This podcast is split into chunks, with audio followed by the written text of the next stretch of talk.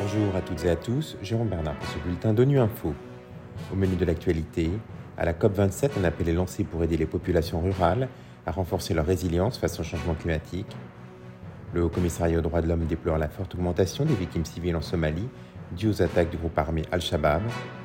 Et devant le Comité pour l'élimination de la discrimination raciale, un haut responsable de l'ONU souligne l'urgence de s'attaquer au racisme systémique. La conférence des Nations Unies sur le climat à la COP27 à Sharm el-Sheikh a focalisé ce week-end son attention sur l'adaptation de l'agriculture au changement climatique.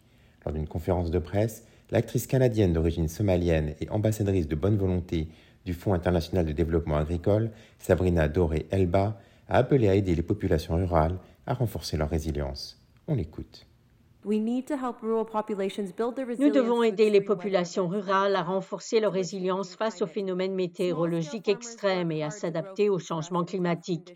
Les petits agriculteurs travaillent dur pour nous nourrir dans des conditions difficiles. Pourtant, ils ne reçoivent que 1,7% du financement mondial de la lutte contre le changement climatique, malgré leur rôle crucial dans l'alimentation de la planète. Ceci est injuste.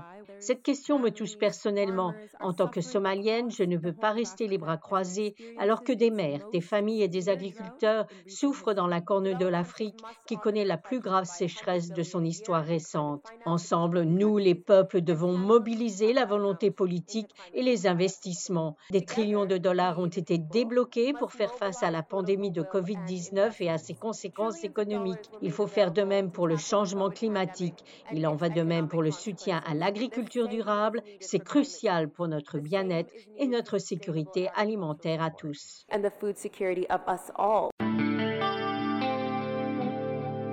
Le commissariat des Nations Unies aux droits de l'homme déplore la forte augmentation des victimes civiles en Somalie, due en grande partie aux attaques du groupe armé Al-Shabaab.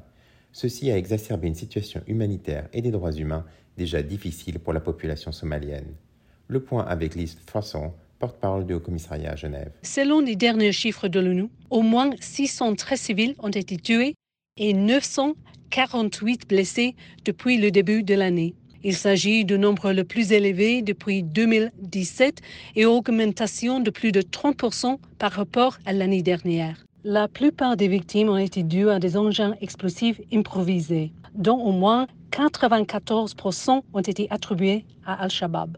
D'autres pertes ont été causées par les forces de sécurité de l'État, les milices claniques et d'autres acteurs non identifiés. D'autres pertes ont résulté d'attentats suicides d'Al-Shabaab, dont le plus récent a eu lieu le 29 octobre près du ministère de l'Éducation, dans la capitale Mogadiscio. L'attentat a fait au moins 121 morts et 333 blessés. La plupart des victimes étaient des civils. Pour M. Turk, le fait de cibler délibérément des civils et de détruire en tant que tel des objets indispensables à la population civile constituent des crimes de guerre au regard du droit international. Un haut responsable de l'ONU a souligné ce lundi l'urgence de s'attaquer au racisme systémique et structurel, aux doctrines de supériorité raciale et aux séquelles du colonialisme. Mahaman Sissé Goro, le directeur de la division du Conseil des droits de l'homme et des mécanismes de traité au Haut Commissariat des Nations Unies aux droits de l'homme, s'exprimait devant le Comité pour l'élimination de la discrimination raciale. On l'écoute.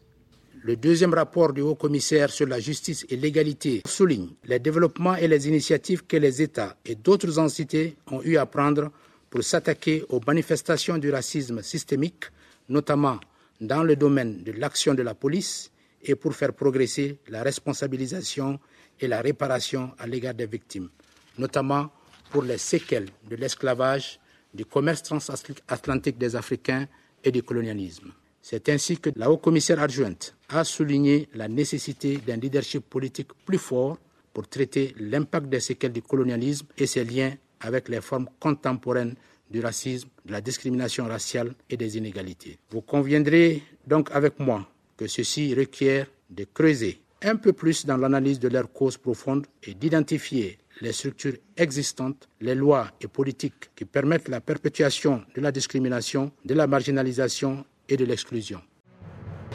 Voilà, fin de ce bulletin d'ONU Info. Vous nous retrouver sur Internet et sur nos comptes médias sociaux, Twitter et Facebook. Merci de votre fidélité. À demain, même à même fréquence.